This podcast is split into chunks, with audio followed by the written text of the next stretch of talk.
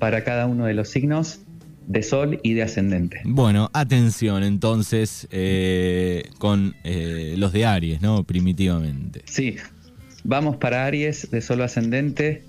Eh, seguimos con la temporada de Escorpio. Para esta semana sale la carta del Diablo, que es una carta que nos habla de tener en cuenta cuáles son aquellos aspectos que nos hacen actuar como diablos a veces, ¿no? Eh, Aries tiene una personalidad, como lo hablamos en, la clase, en la clase, en el encuentro de los signos, que a veces es muy incendiaria, ¿no? Se enciende fácil.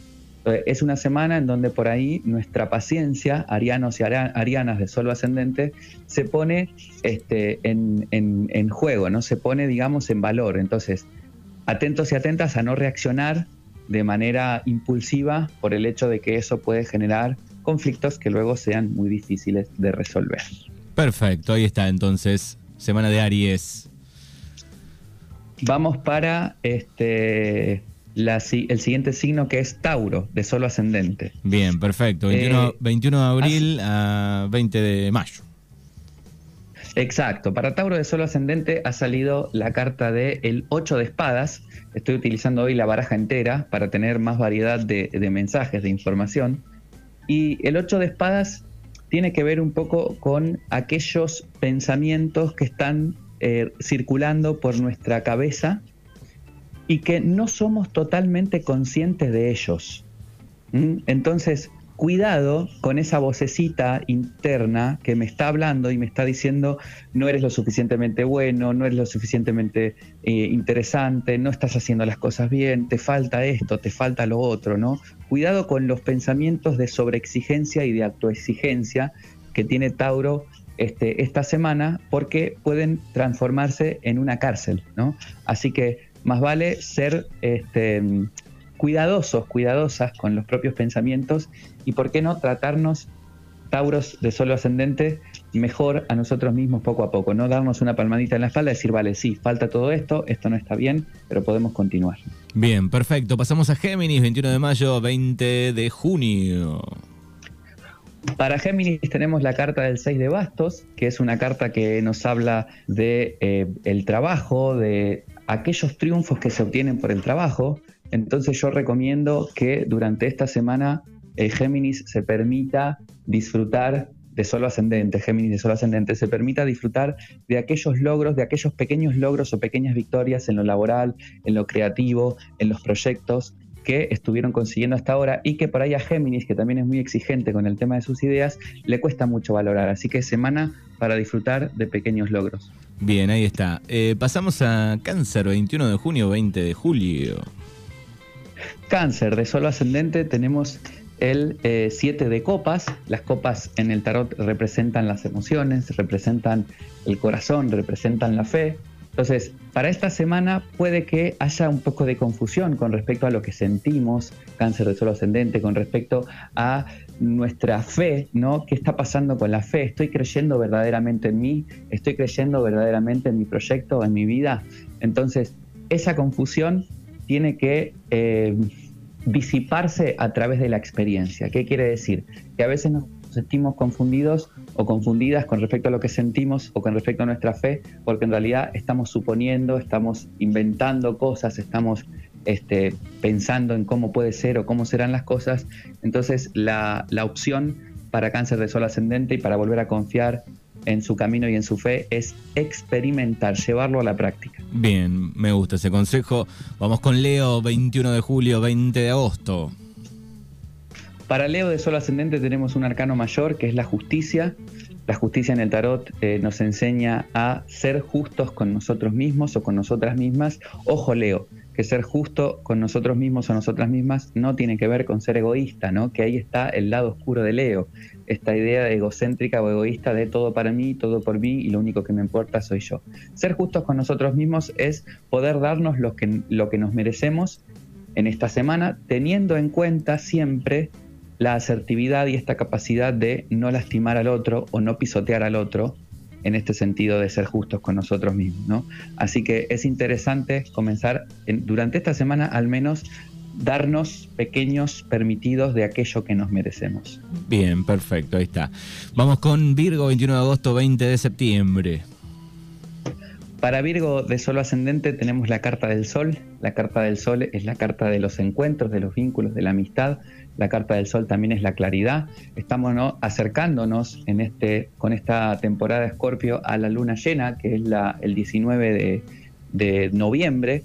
Y esta luna llena eh, puede ser que permita a la gente de Virgo de Sol ascendente ir alcanzando pequeños rayos de claridad sobre aquello que tal vez estuvo tan complicado, sobre aquello que estuvo eh, tan este, difícil de entender en los meses anteriores, sobre todo en, esas, en los vínculos, ¿no? que pueden ser vínculos laborales, vínculos familiares o vínculos de pareja. Así que atentos y atentas a la claridad que les va a otorgar este, este eclipse que es el próximo viernes. Perfecto, vamos con, eh, no, con Libra, eh, desde, ¿qué día de septiembre? Ahí no lo, no lo tengo. 21 de septiembre al, al 21 de octubre, más o menos, depende de la entrada del sol, ¿no? Son fechas aproximadas.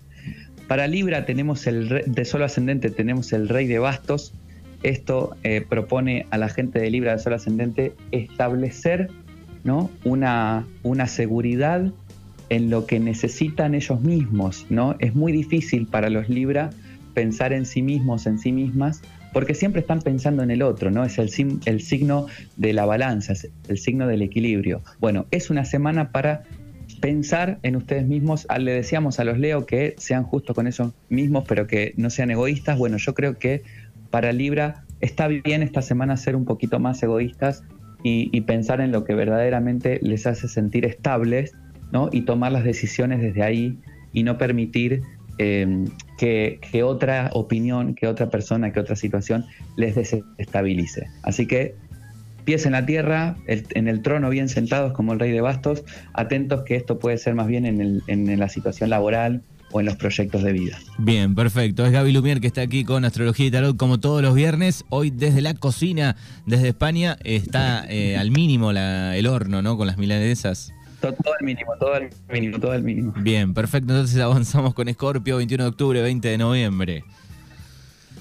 Bueno, para Escorpio tenemos la sota de bastos. Fíjense qué interesante, ¿no? Porque son signos que están consecutivos. Estamos ahora este, con, el sol en Escorpio y la sota tiene otra actitud, no es como el rey que necesita establecerse, ¿no? Para los Libra. La sota está en un momento de exploración, ¿no? Sobre todo en los ámbitos que tienen que ver con proyectos, con sexualidad, con deseo, con trabajo.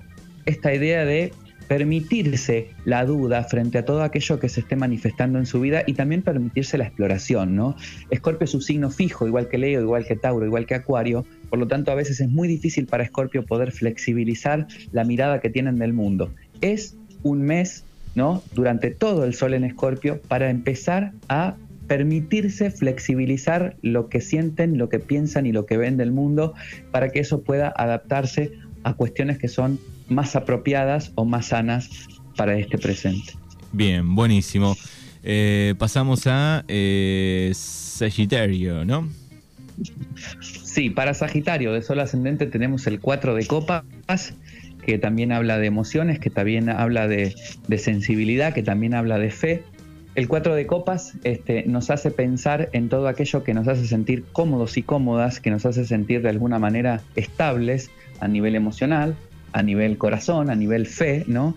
Estamos, estamos tranquilos, estamos este, ordenados, pero en esa comodidad o en, esa, en esta semana que por ahí implica una semana de tranquilidad, de comodidad, puede que se estén perdiendo la oportunidad de vivir alguna experiencia, de, de, aprender algo, por querer estar aferrados o aferradas a eso que han conseguido o a esa estabilidad. Entonces, para Sagitario, animarse a mirar un poco más allá de esa estabilidad y, por qué no, permitirse nuevas experiencias. Capricornio del 21 de diciembre al 20 de enero. Para Capricornio de Sol ascendente salió la sota de espadas. este, que es una carta que habla de aire, ¿no? de pensamientos, de ideas, de estudios. Es una semana, señoras y señores de Capricornio del Sol Ascendente, para tomarse las cosas con calma. Capricornio es un signo que necesita mucha claridad para poder dar pasos en su camino de vida y este no es una semana de claridad, ¿no? Es una semana en donde nos estamos aproximando a la luna llena, ¿no? Todavía tiene la energía de la calidad de nueva, entonces puede que haya muchísimas dudas, muchísima incertidumbre, no sé para dónde voy, qué hacer, no sé si hago bien. Bueno, tomarse estos pensamientos como parte de ese viento que pasa, ¿no? Y tomárselo con liviandad. La semana que viene, ¿no? acercándonos al próximo viernes, todo eso que hoy está en duda va a estar este, cada vez más claro. Entonces no este, no le den tanta importancia a esos pensamientos ni tanto peso a esos pensamientos de confusión de esta semana. Bien, Acuario 21 de enero, 20 de febrero. Para Acuario de Sol Ascendente tenemos el Mago, que es la carta número uno, y que de alguna manera los invita a los acuarianos a tomar una decisión, ¿no? Hay mucha reflexión que viene desde la temporada agosto del año, la temporada Leo del año, que es el signo opuesto a Acuario, este, porque tuvimos este, los últimos movimientos eh, astrológicos eh, que se daban allí, ¿no?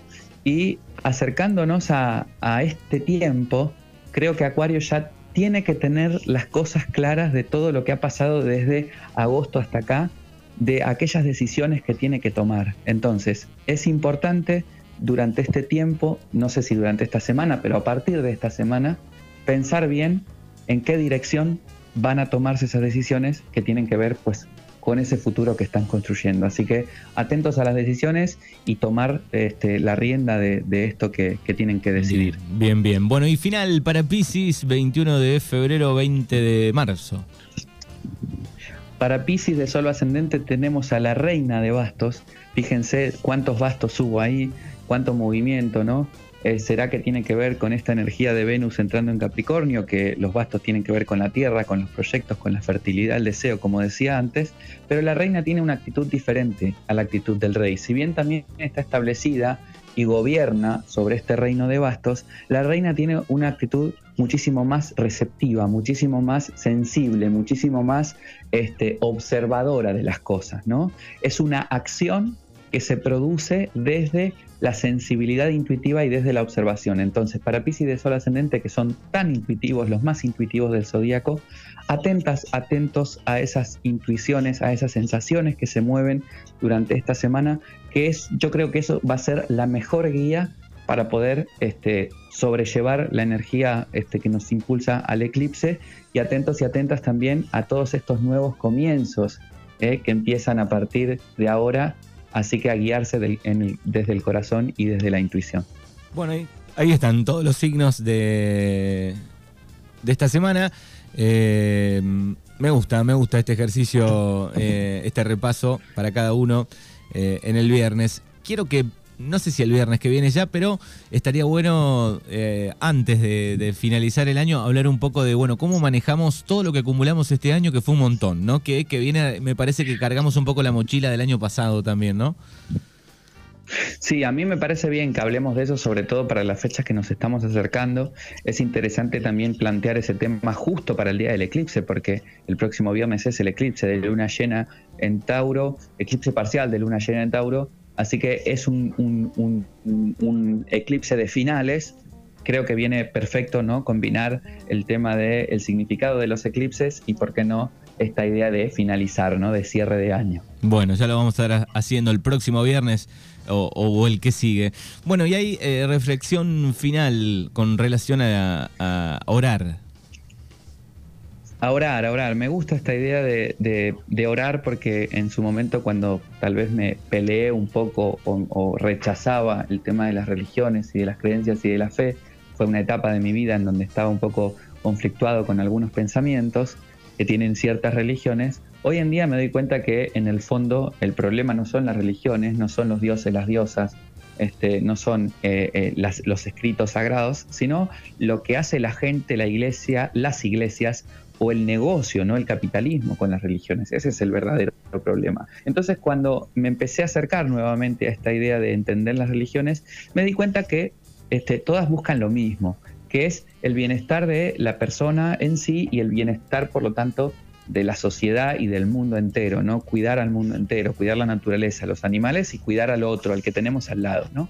Esa es un poco este, la filosofía así muy por arriba de lo que pretenden enseñarnos estas religiones. Entonces, orar representa esta idea de recordarnos a nosotros mismos aquello que queremos conseguir, aquello que queremos lograr, aquello que necesitamos o aquello que queremos sacarnos de encima. ¿no? ¿Para qué ora uno? ¿O cuándo ora uno? Normalmente ora, ora o, pide o reza para, para pedir algo.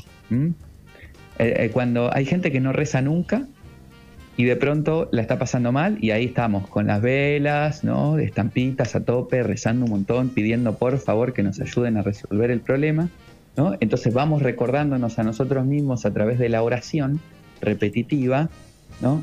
Esta idea de bueno, por favor, ayúdame a resolver esto, por favor, ayúdame a, sanar lo otro, te pido, ¿no?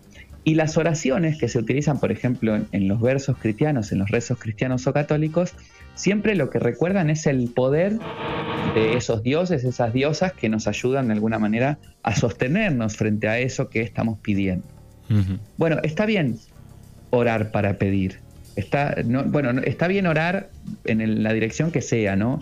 está bien orar para pedir, pero también está bien orar para agradecer, que es lo que nos olvidamos muchas veces. Claro, la mayoría de las veces es en momentos complicados.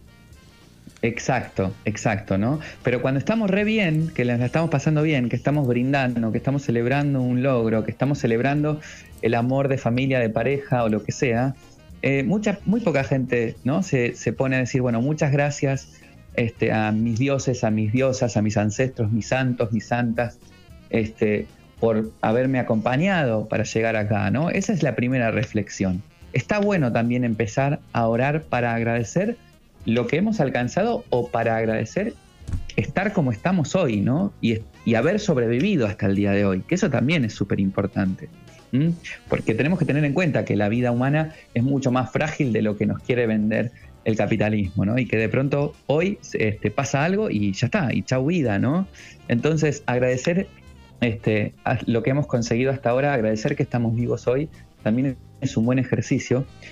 Y el otro ejercicio que quería proponer con respecto a la oración, no más allá de agradecer y, de pedir, que es lo que se suele hacer, es que cuando pedimos, aquí está un punto que para mí es clave, cuando pedimos, no podemos estar todo el tiempo pidiendo felicidad, amor, armonía, paz, eh, alegría, dinero, abundancia, prosperidad. ¿Por qué? Porque nos vamos a decepcionar.